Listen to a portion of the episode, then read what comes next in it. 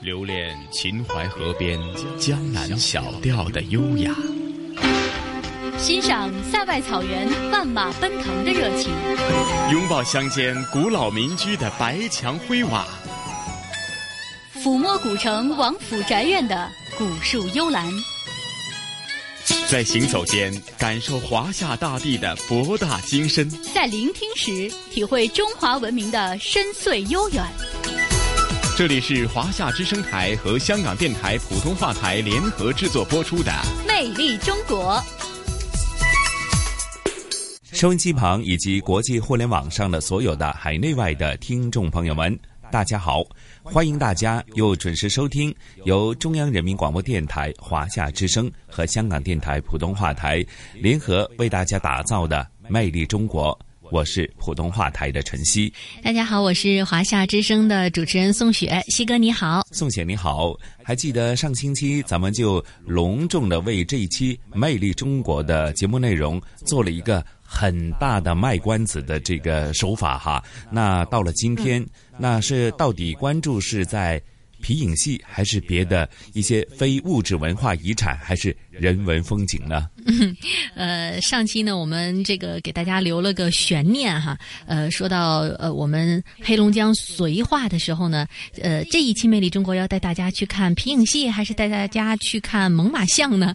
那么今天答案要揭晓了，我们要带大家一起来认识一下望奎皮影戏。提到皮影戏，我记得在当初咱们在呃《魅力中国城市新跨越》在绥化这一集当中，也是一个挺重要的一个呃关注的焦点，就是皮影戏它的历史的由来以及它的这个呃工艺技巧的。都在哪些方面？还有呢，就是在传承方面呢，都做了一个大概的一个探讨。那今天将会和大家更为深入的呃剖析这个绥化的皮影戏、望奎皮影戏的真正的魅力所在，是吗？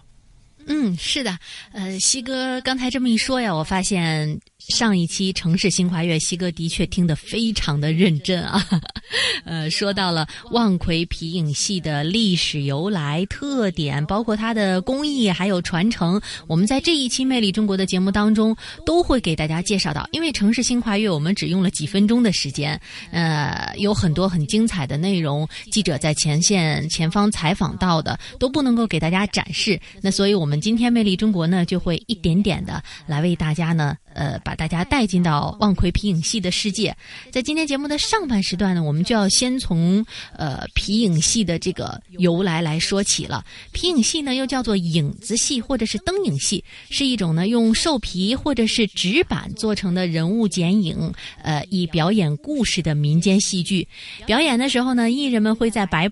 白色的这个幕布后面啊，一边操纵着皮影人，一边呢用当地非常流行的曲调来讲述故事，同时还要配以打击乐器和弦乐，呃，非常的有乡土气息啊！而且呢，呃，流传的范围也很广，还因为各地的表演的这个声腔是不同的，形成了多种多样的皮影戏。嗯，那比如说呢，这个呃，老北京人就在北京地区你能看到的皮影戏，老北京人呢都管它叫驴皮影。另外呢，呃，在我们这个以前也给大家介绍到，比如说像呃陕西也有呃自己地方的皮影戏，还有非常有名的河北的乐亭，呃也有自己的皮影戏。而且我们今天要介绍的这个望奎皮影啊，它就是在十八世纪末的时候，由河北乐亭的皮影艺人带来望奎落脚的。然后呢，呃，又和望奎本地的皮影戏相结合，吸收河北乐。听影的腔调，形成了呃黑龙江两河水皮影的韵致风格，而这个呃望奎呢，也就有了皮影之乡的这样一个美誉。是从河北引进到黑龙江呃绥化，然后又结合当地的一些文化、风土人情，甚至呃地方方言的特色呢。逐渐呢，又形成了自己呃绥化望奎皮影戏的自己的一个特色。那当中其实就是从呃人们的社会生活当中逐渐的形成。那我相信，可能皮影戏呢，或许哎，可能宋雪没有那么切身体会。对于晨曦来讲哈，呃，或许是我小时候的。童年的美好回忆哈。那可能当时的呃社会文化生活也不算太多，那对于小朋友来讲哈，呃能看的就是电影。或许那个时候啊，呃小时候真的是看电视也比较少哈。那当有在一些呃工厂啊、企业，甚至说呃去到一些乡下的地方呢，呃每逢呃到了晚上，呃人们的一些呃文娱活动呢。说不定就是看电影啊，看电视，又或者是看皮影戏等等这些，而且是大家一大堆人聚到一块儿呢，有说有有笑哈，而且呢，分享呢这个无论是呃读书还是公余之后的呃生活的点点滴滴，其实很应应该怎么讲呢？很有这个质朴的生活的气息在里边呢。嗯，西哥这么一说呀，虽然说我没有经历过，但是我呃还是能够感受到的啊。那个时候呢，皮影戏带给呃普通民众的生活当中的那些乐趣，应该就像现在很多时候我们年轻人会喜欢呃下了班之后看电影啊，或者是看话剧啊、看戏剧啊等等等等啊。呃，在那个时候呢，大家的文娱活动比较单一的时候，可能皮影真的会带给很多人非常大的乐趣。呃，到今天还会有很多怀念的地方，那包括呢，在我们的节目当中也会带大家认识到，呃，国家级的非物质文化遗产代表性的传承人，也是望奎皮影戏的第四代传人，呃，古宝珍，他今年已经六十八岁了，呃，他呢就是从小开始接受皮影，可以说呢，呃，望奎皮影呢也是伴随了他呃一生的成长，应该说他的。故事在这个当中也非常非常的感人。那西哥，接下来我们呢就先来跟随呃这一期节目的制作者一家走进望奎皮影的世界，好吗？好的。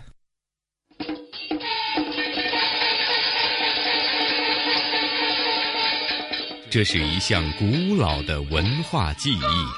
望奎皮影呢已经有三百多年的历史了。美国有一个大的导演叫卡梅隆。他在看过了中国的皮影戏之后呢，有一个深刻的认识。他认为中国的皮影戏是电影艺术的鼻祖。这是一种复杂的艺术形式。我们这里这些人吧，不是单独唱，大多数都得会两个样。就是你去唱影呢，你还得拿影，连拿带唱。学习它，绝非一朝一夕之功。你说三年能学一个唱戏的好唱戏的，三年学不出一个好皮影影匠。制作它需要精雕细刻之力。哎，要做这一个皮影都得十个步骤，步骤特别麻烦。美轮美奂的影人，高亢委婉的唱腔，娴熟默契的配合，魅力中国本期节目。带您感受望奎皮影戏的艺术之美。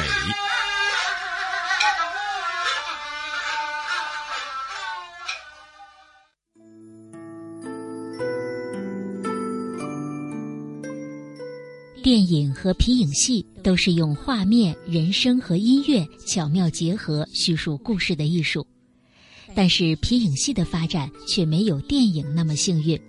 已经走过了三百多个年头的望奎皮影戏，早已被列入世界非物质文化遗产保护名录。曾经风靡一时的望奎皮影戏，如今人们已经很少再能看到。但是望奎却还有这么一群老艺人，仍然热爱着这门古老的民间艺术，并且仍在执着地坚守着。七八位平均年龄都在七十岁以上的老艺人组成的望奎皮影队，在当地家喻户晓。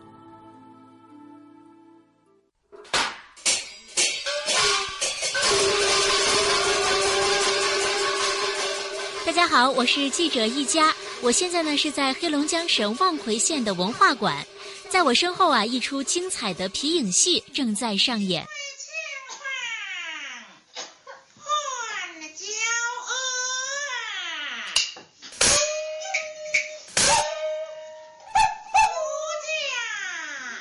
六十八岁的国家级非物质文化遗产代表性传承人，望奎皮影戏第四代传人古宝珍，一手拿着皮影人物，一手攥着铜鼓，踱步向前，按照剧情把手中的皮影人物在白幕上翻滚着，一幕绘声绘色的皮影唱腔对白由此展开。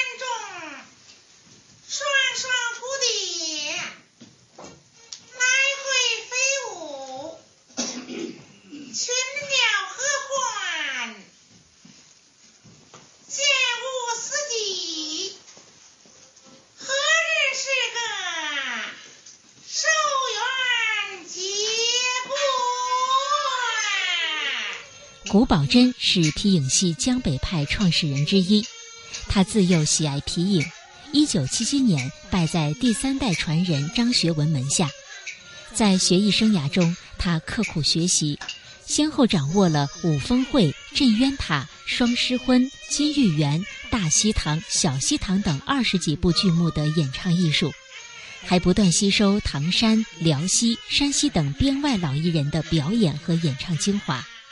同时，将京剧、评剧中一些演唱风格融进自己演唱艺术之中，受到了江北派皮影艺人的首肯，特别是得到了绥化一带皮影爱好者的赞誉。第一次如此近距离的观看皮影戏，我深深的被这美轮美奂的皮影和韵味十足的唱腔所吸引。演出结束后，我迫不及待的到后台去一探究竟。哎，现在呢，呃，我就已经到了我们这个皮影戏的幕后哈，给大家来揭秘一下皮影戏幕后的这些人物角色。右手边的这位就是我们的古宝珍古老师，古老师您好。呃，我看您手中拿着的就是刚才您演的这个角色是吗？是。嗯，这个是呃老太太那个角色。对，老旦。老旦，嗯，那您能不能给我们也介绍一下？别的角色都是哪些老师来？这个是那个郑文静老师，那个他唱的小生曹宝，嗯，哎，是他唱的。这个是一个丑丫鬟，是张老师，他唱的这个，啊，小丑丫鬟，嗯，这个是那个冠英，冠英那个，这是我姑娘，她唱那个是那个旦角，鲍彩文，嗯，哎，嗯，你看那个这个是什么呢？是那个。程玉清就是他那个要抢他长得俊，就是就是这个张某文老师他唱的。嗯嗯，那个就是超聪颖人，这个就是那个 张老师的姑娘拿人的啊，拿影人的超聪，超聪。这个老丑头呢，这是古宝德那个老师唱的。嗯嗯，这是我们这这个对对对对对，这个那个这个。一会儿抢男霸女的那个那个，就他，就他唱的这个，这个这个，那个呃巧虎。爷爷都低头了，爷爷都低头了。还造吧，那个那个，这个是我们的四弦，主弦就是那薛老师，薛明三老师。哦。哎，四弦主弦他是大弦。所以就是这么一出精彩的皮影戏背后，就是我们这些非常优秀的艺术家们给我们来呈现的这样的一出非常精彩的剧目。那郭老师啊，我也有个不情之请哈，呃，我刚才看了半天，特别的有点想跃跃欲试的来试一试啊，不知道这个操作看起来还挺简单的，能不能教教我呀？啊，可能是不是没有看起来的那么的容易呀？噔噔噔，郭老师发现您的这个右手啊，这个手指特别的灵活，特别的有劲儿，是不是就要靠这个手的这个力量？哎，对，就靠这个拨的手条。啊。你说这手得分炉，是手要不知道分炉，这就不行了，天哪，好好笨呐！我这学了半天，我这个感觉手根本就不听使唤。这学好几年。这个什么人吧？正经的几年的功夫能拿影？哎。你练这几个棍儿，回家他们那个就是拿影的，像那个郑老师跟张老师他们，嗯，他拿影的，专拿影的，嗯，那那个就回家就这几个棍儿得得钉子，这两个棍儿得钉子这么这么摆上这么的，对，完了上拿影人才能好使，就主要这手得分感觉我这个手完全就就根本就分不开这个手。对对对对，这功夫得练，这练不出来不行。嗯，要练。顾老师有没有那种比较简单的台词的对白？我觉得台词我是不是能够这个能够稍稍的比这个手上的功夫好一点呢？嗯，你得说女的呀。好，我也可以演男的。我觉得我声音挺沉的。你说一个道士老身说错了。道士老身说错了。嗯，好像顾老师不是很满意呀。再说呢？道士老身说错了。道士老身说错了。啊，这稍微再拉就好了。对对对，说长了就好了。嗯嗯，哇，你再说。道士老身说错了。官儿，哎，差不多。差不多。这个两句，眼泪汪汪回山岗。嗯，这回山岗了，就是这这两句的唱腔就非常，就得分出来这个，根据他的词，她送她丈夫下山嘛。嗯。车马去远，看不见了。送的就舍不得他的他爱人下山。嗯，你就是这个人物吧，就像唱戏唱京剧似的。嗯，你就是啥呢？你就像那个人似的。嗯，如果你要是不寻思你是旁人呢，我就这么唱不情感。真的是声情并茂，还要加手。声情并并茂的得唱出来。太难了，才那个才引人才这个说是哎呀，这送他爱人下山了，舍不得呀，眼泪汪汪回去了，送走。这车马去远就那点人，完了看不见了，看不见了。车马去远，车马去远，看不见了，看不见了。对，哇，这个哎，完了眼泪汪汪的就回山岗了，这是，哎呀，这这哭了，就是多咱见面的呢，就得唱。这个真的很费气呀，对对对对，就是一句词要有很长的气息在在在撑着啊。对对对对对，太了不起了，太了不起了，各位老师。呃，拿影拉弦儿的，都得进入剧情。嗯，就像俺们这把大弦儿，嗯，你唱到哪嘎达，他给你拉到哪嘎达。他甚至有的地方拉悲惨的地方，他得含着眼泪去拉。嗯，哎，这才叫声情并茂的综合艺术，都凑合到一起齐作。你像你要不齐作，说是拉弦的不行，打鼓的不行。嗯，你再有好，再能唱，你也唱不好。嗯，因为他心里没有。对。对。这个我知道，就像我们那个语言也是，你要先感动自己，才能感动别人。先感动自己，你就你就是去哪个哪个角色，你得深得得这个深入这个剧情，嗯，你才能唱好。你就是他，就像唱戏似的，不过你没上外头去，嗯，影人给你做动作，是，完了你得唱到位，拿也拿到位。我们就是能做到人影合一啊！对对对对对，这就好了，嗯，这才叫。那个叫出好来了，太棒了，太棒了！对对，谢谢谷老师，谢谢您，我这短暂的拜师学艺 谢谢谷老师。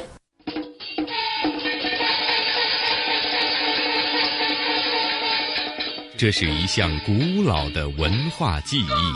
望奎皮影呢，已经有三百多年的历史了。美国有一个大的导演叫卡梅隆。他在看过了中国的皮影戏之后呢，有一个深刻的认识。他认为中国的皮影戏是电影艺术的鼻祖。这是一种复杂的艺术形式。我们这里这些人吧，不是单独唱，大多数都得会两三样。就是你去唱影的，你还得拿影，连拿带唱。学习它，绝非一朝一夕之功。人说三年能学一个唱戏的好唱戏的，三年学不出一个好皮影影匠。制作它需要精雕细刻之力。哎，要做这一个皮影都得十个步骤，步骤特别麻烦。美轮美奂的影人，高亢委婉的唱腔，娴熟默契的配合，魅力中国本期节目带您感受望奎皮影戏的艺术之美。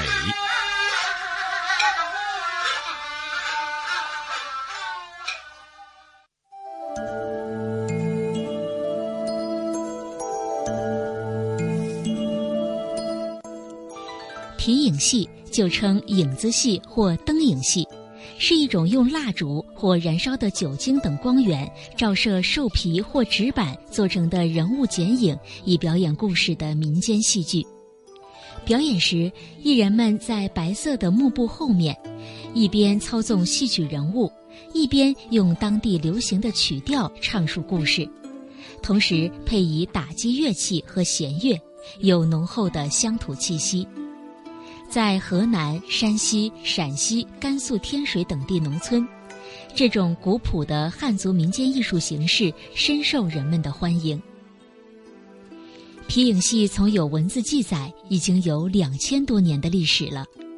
汉武帝的爱妃李夫人染疾故去，武帝的思念心切，神情恍惚，终日不理朝政。大臣李少翁一日出门。路遇孩童手拿棉布娃娃玩耍，影子倒映于地，栩栩如生。李少翁心中一动，用棉帛裁成李夫人的影像，涂上色彩，并在手脚处装上了木杆。入夜围方围，张灯烛，恭请皇帝端坐帐中观看。武帝看罢，龙颜大悦，就此爱不释手。这个载入《汉书》的爱情故事，被认为是皮影戏最早的渊源。中国皮影艺术从十三世纪元代起，随着军事远征和海陆交往，相继传入了波斯、阿拉伯、土耳其、泰国、缅甸、马来群岛、日本以及英法德意俄等亚欧各国。明武宗正德戊辰三年。北京曾举办了百戏大会，皮影戏参加了演出。另传皮影自明中叶从兰州和华亭先传入河北的涿州，后再传到京西北郊农村，然后入城并形成了东西城两派。从清人入关至清末明初，中国皮影戏艺术发展到了鼎盛时期。当时很多的关帝王府豪门望族、乡绅大户，都以请名师、刻制影人、续制精工影箱、饲养影班为荣。在民间乡村城镇，大大小小的皮影戏班比比皆是，一乡一市有二三十个影班也不足为奇。无论逢年过节、喜庆丰收、祈福拜神、嫁娶宴客、添丁祝寿，都少不了搭台唱影。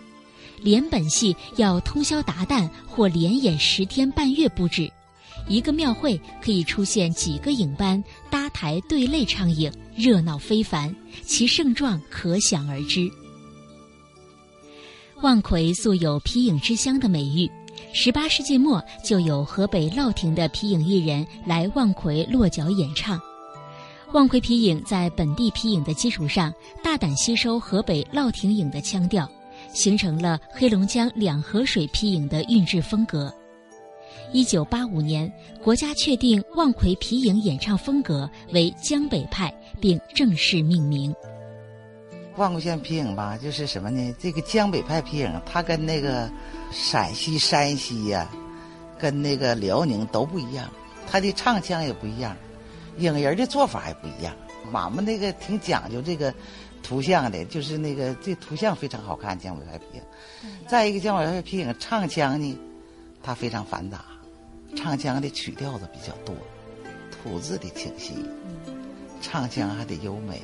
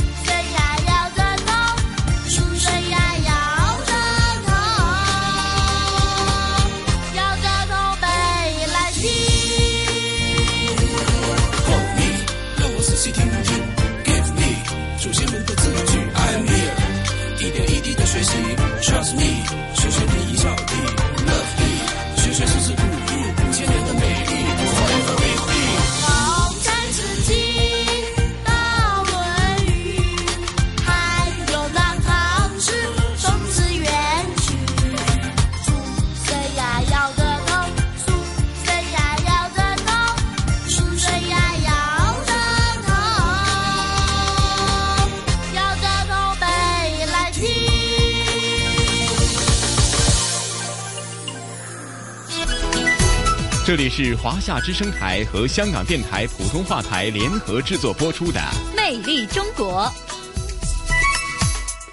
好的，欢迎回来，这里依然是由香港电台普通话台和中央人民广播电台华夏之声为大家联合制作播出的《魅力中国》节目，我是华夏之声的主持人宋雪。听众朋友们，大家好。我是来自香港电台普通话台的陈曦。嗯，西哥，听完了刚才的望奎皮影戏的这个节目之后啊，有没有把你真正的带回到你小时候的那个世界呢？啊。的确是令我勾起了不少的美好的童年回忆哈，呃，或者对于那时候虽然说物质生活呢，甚至是精神生活呢，并不算太丰富，不像现在选择那么多，光是对着手机呢，都可以啊耗一整天都行。可能那个时候的人们来讲啊，虽然过得比较。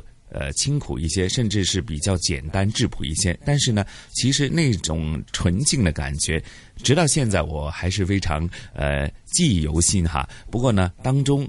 其实呢，像这种皮影戏呢，呃，虽然它的故事并不算太多，可能就是一些神话传说啊，或者经过一些艺术加工的一些可能呃传统的寓言故事哈。但是实际当中，你也吸收到很多呃我们呃祖辈的一些优秀的传统的中华文化在里边啊。嗯，的确是。呃，西哥说到了这个学习啊，要知道呢，我们。听起来望奎皮影戏呢，还是挺好听的，很有浓郁的地方特色。而且就像西哥说的，呃，在曾经的很长一段时间，皮影戏非常的流行。但是我不知道西哥了解不了解。我们的记者这回回来的这个感慨就是，他跟着学了一下皮影戏，发现真的非常非常的难。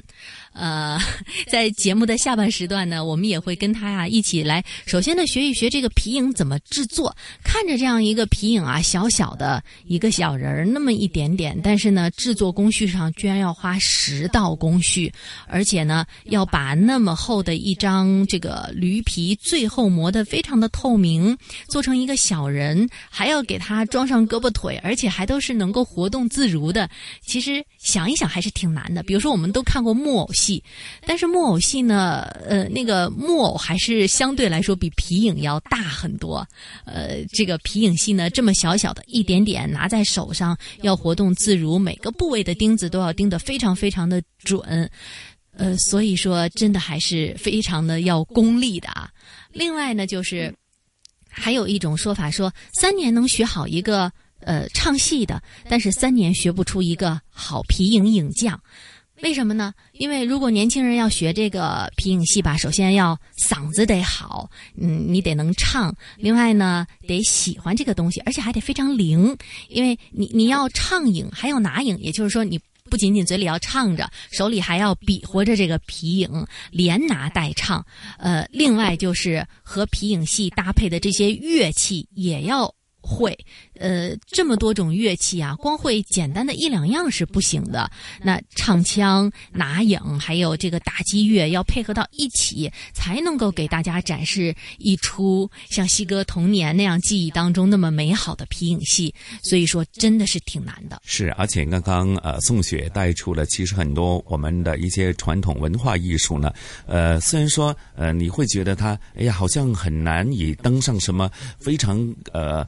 高的这个什么艺术成就，但是呢，其实刚刚也提及了，其实也得花上了非常非常多的艰辛以及时间才能磨练而成啊。光会唱还不行，而且呢，你的嗓门呢要有穿透力，因为当时的麦克风或者甚至没有麦克风，不像现在那么呃精准，那么敏感度那么高啊，真的是要靠他们的丹田之气来唱出这些地方的韵味儿在里边。还有呢，就是说，哪怕是和这个呃器乐老师的这个配合呢，如何把握住这个节奏，动作又得协调，唱又得跟上节奏，我觉得真的是呃艺人。呐呃，饰演是好多个角色啊。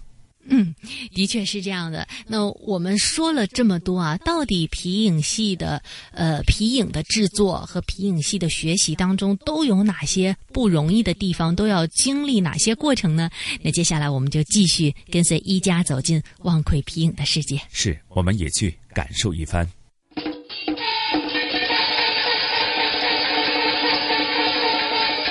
这是一项古老的文化技艺。望奎皮影呢，已经有三百多年的历史了。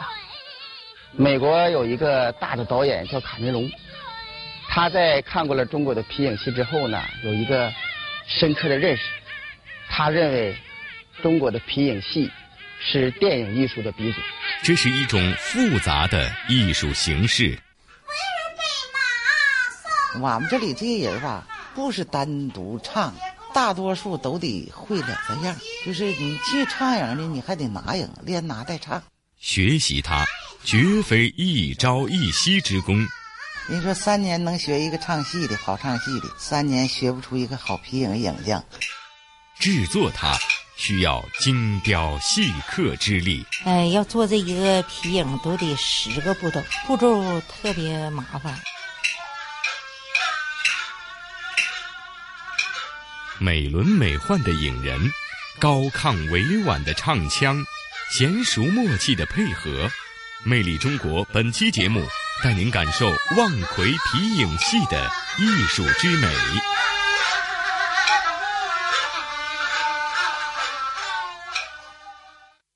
正如古宝珍老师所说，望奎皮影戏对图像的要求非常高，而这也是除了唱腔之外最吸引我的一点。那么这一个个精美的影人是如何制作的呢？有着四十多年从演经历的张淑荣老师告诉了我答案。刚才演出的皮影大多都是出自他手。哎，要做这一个皮影都得十个步骤，步骤特别麻烦。你像第一步，得把这个驴皮泡上，泡到好了之后，能给这毛夸掉了。第二步就得夸毛。第三步就是给它蹬起来，要不第一晒它不拘来了吗？呃，四外高钉子钉到一个木框上，干了之后，就像咱们做衣服的裁剪，第四步裁剪，一块一块你绞上胳膊腿了，是头了，呃，大荒绞下来。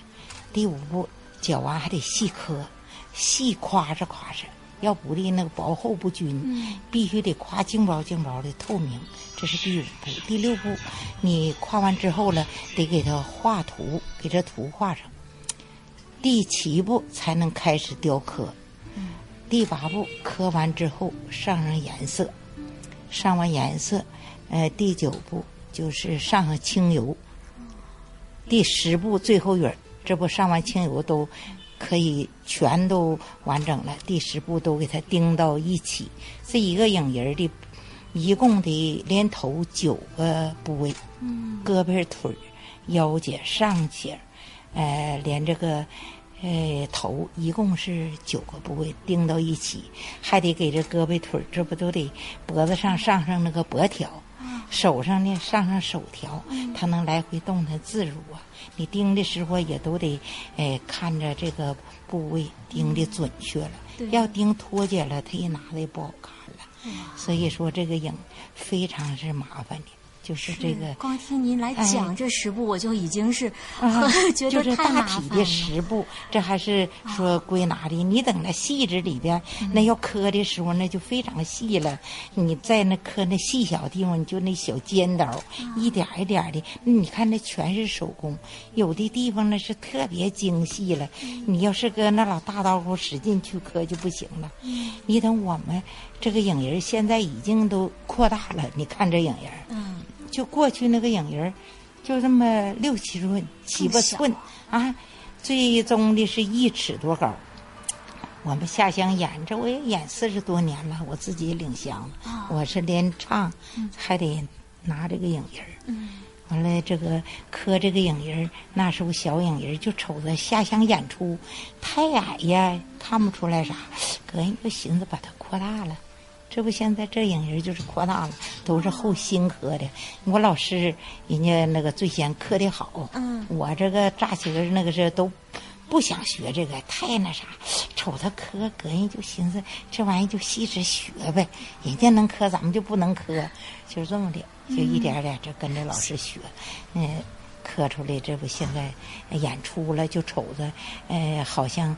比以前那个大的就能看得真亮了。那过去那小影人，你在台下要离眼离得太远，都看不出鼻子眼睛啊。现在这一大了，你瞅那脸了，眼睛看得非常清楚。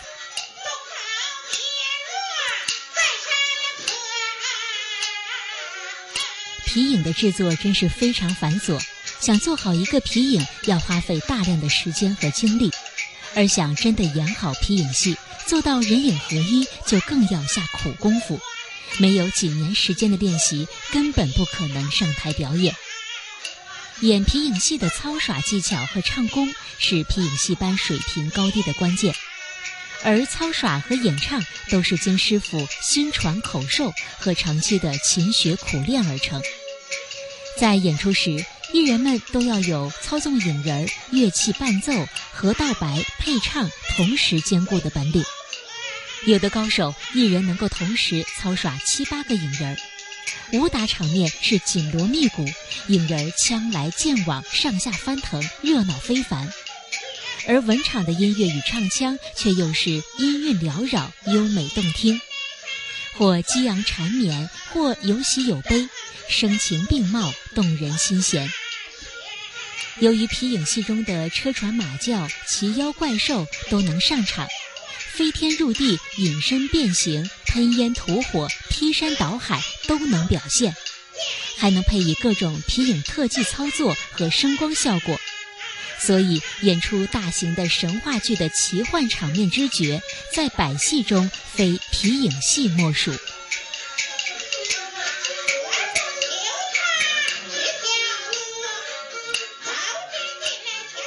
首先就是年轻人要学这个东西吧。第一个嗓子得好，第一个得爱好这个东西，第二个呢就是得呢，得那个非常灵，就学这个操纵影人啊。我们这里这些人吧，不是单独唱，大多数都得会两三样。就是你去唱影呢，你还得拿影，连拿带唱。你像打鼓的，连打鼓的再唱，手得有东西。你像我那时候就说是，呃，挑大梁的时候，就是唱那个主媳妇的时候，年轻前手得拿着这个家伙事儿，拿着就是手锣。嗯，这是我这是唱主媳妇，这是最最大的，就是你还得拿手锣。嗯，你像串锅了，这东西都得会好几样。你要会一样，管一样不行。对对对，打串锅、打手锣呀，你就都得会。你像，嗯，那个赵世奎他唱的时候，他拉拉那个葫芦头，他得单唱。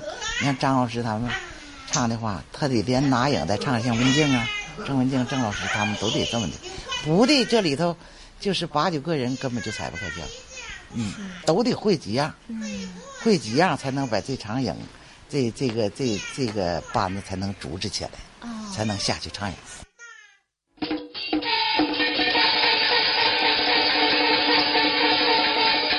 这是一项古老的文化技艺。望奎皮影呢，已经有三百多年的历史了。美国有一个大的导演叫卡梅隆，他在看过了中国的皮影戏之后呢，有一个深刻的认识。他认为中国的皮影戏。是电影艺术的鼻祖，这是一种复杂的艺术形式。我们这里这些人吧，不是单独唱，大多数都得会两三样。就是你去唱影的，你还得拿影，连拿带唱。学习它，绝非一朝一夕之功。人说三年能学一个唱戏的好唱戏的，三年学不出一个好皮影影匠。制作它。需要精雕细刻之力。哎，要做这一个皮影都得十个步骤，步骤特别麻烦。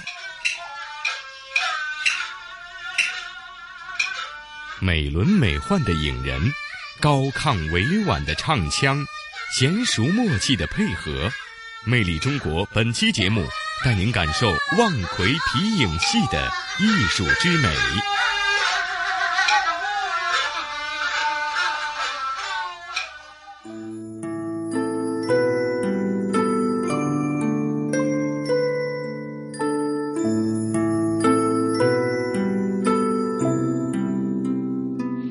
进入二十一世纪后，皮影戏出现严重的人才、节目、观众危机。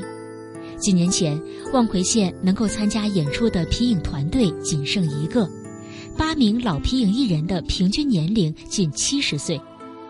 这块民间艺术瑰宝正面临失传的威胁。现在这皮影队我已经是四十来年了，都是爱好，都属于自发的。就是我领着这帮人下乡演出，在那个乡里头。就这么一拱嘴就知道要啥拿啥。我们跟古宝珍都是四代传人，都学的快。这我们俩属于也是搭档，那确实是天衣无缝。死活逼我吧！我大哥，这回你就不是了。几十年就是爱好这个东西，这逐渐的都老化了。这些老年人呢，那眼睛不行了，他的智力上也不行了。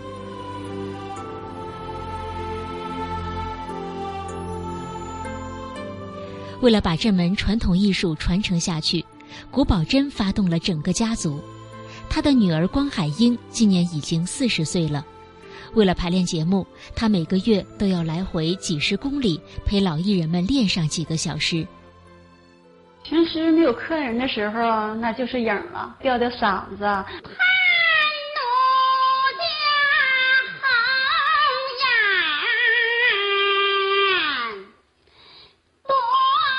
有时我还怕，就是我家临街嘛，就是大街上怕有人听见。我要吊嗓的时候，把我家的门窗我都得关上，完了然后就是吊喊。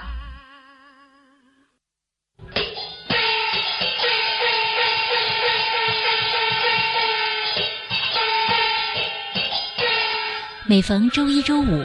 望奎县里喜欢皮影戏的年轻人，总会准时来到文化宫的传习所，找老艺人们学习皮影戏。今天呢，咱们呢就是那个切磋一下子，就是这个教一下木英指路，看你学的怎么样了。我再唱唱完，你再跟着唱唱啊。我年轻的时候，就是三十多岁到五十五岁之前，都在都是好时候。五十八九岁了，那嗓子就差一些了，嗯，就那尖儿像磨损的，就像不太好了。唱媳妇要不咋就唱小声啊，老生啊，唱的旦角就是叫我姑娘唱。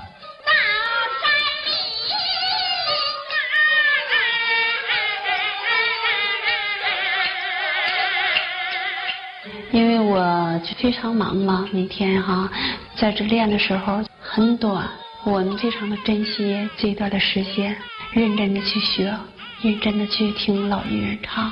唱这个唱腔啊，字口非常要紧，不能乱乱乎乎的啊。每每个唱，像这个多不明啊。谈到未来皮影戏的发展。这些年近花甲的老艺术家们对后来人寄予厚望，他们希望能有越来越多的年轻人了解皮影戏、喜欢皮影戏、学习皮影戏。后就是这个东西坚决能传下去，各处巡演，让各处对这个万奎这皮影有一个印象，因为它是世界级的了，永远不能把它失传了，得给它传留下去。今天咱们下乡挺重要，看看大伙儿，看看这这个演这个行不行，可不可以？行。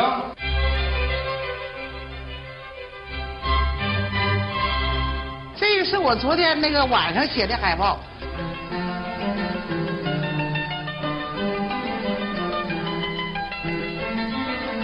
好消息，万奎皮影队将于八月二日晚。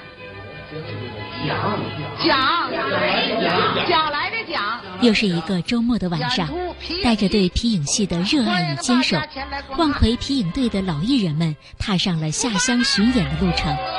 让我们祝福他们演出成功，祝福望奎皮影戏一直传承下去。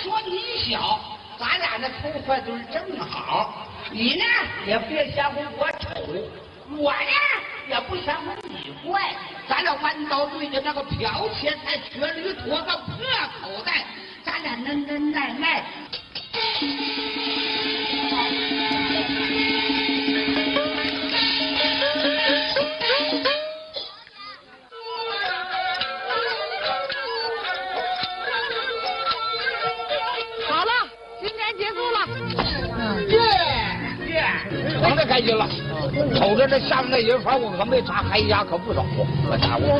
哎，哎，高兴，带了带了有人了。没办法了。唱的要是高兴的话，这样唱的要是好的话，他就高兴。人多不是没人看，而而是我们要经常下乡，就有人看了。我们今后一定要到下乡时候，就在乡下为老百姓。再去欢乐，瞅大家都欢乐，观众也多。哎呀，姑娘唱的好，正好是这样式要出葫芦，给咱们争光了。后继有人了，没想到今天能这么多人。今天那观众真不少。原来要是我，我考虑我今天没有多少观众呢，没成想，没想到观众这么多。观众一来了，我们那个演员呢就有劲儿了。劲儿非常足，你看我们这里的演员，这样一看观众那么多，都来劲儿。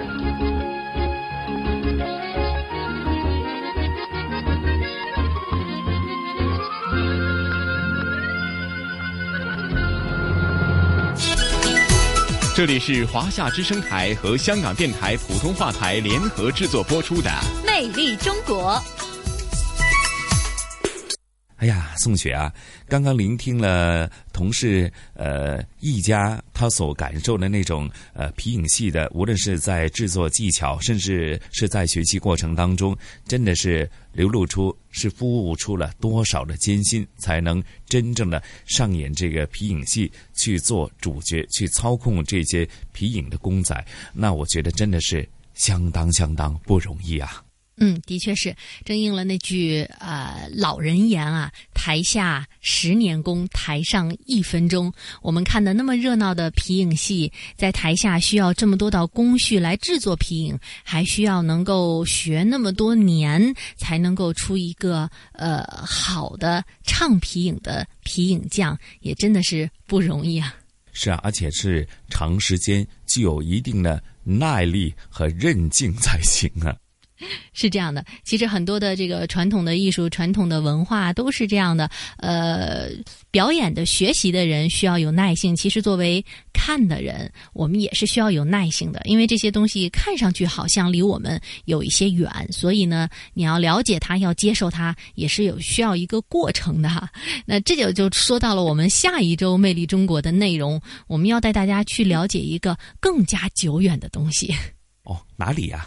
啊下一周呢，我们要带大家到陕西的宝鸡，要去那里的一个博物馆，叫做青铜博物馆。哇，宋雪这么一听呢，我马上联想到哈，宝鸡是陕西省的，人家都说陕西省啊，走到地上呢，随便触碰一下呢，都是很多啊，穿越了这个文化历史，触碰的是呃历史的文明哈。那提到的是青铜器的博物馆，突然之间就马上联想到哈。兵马俑、秦俑，哇，这个画面就很丰富了，是一下子有了一种穿越的感觉啊！同时也会有更多的问号在里边了。在这个青铜博物馆里边，我们究竟能够触摸到什么样的呃年代、什么样的历史呢？那就在下一期的《魅力中国》当中为大家揭晓吧。好的，约定大家不见不散，拜拜。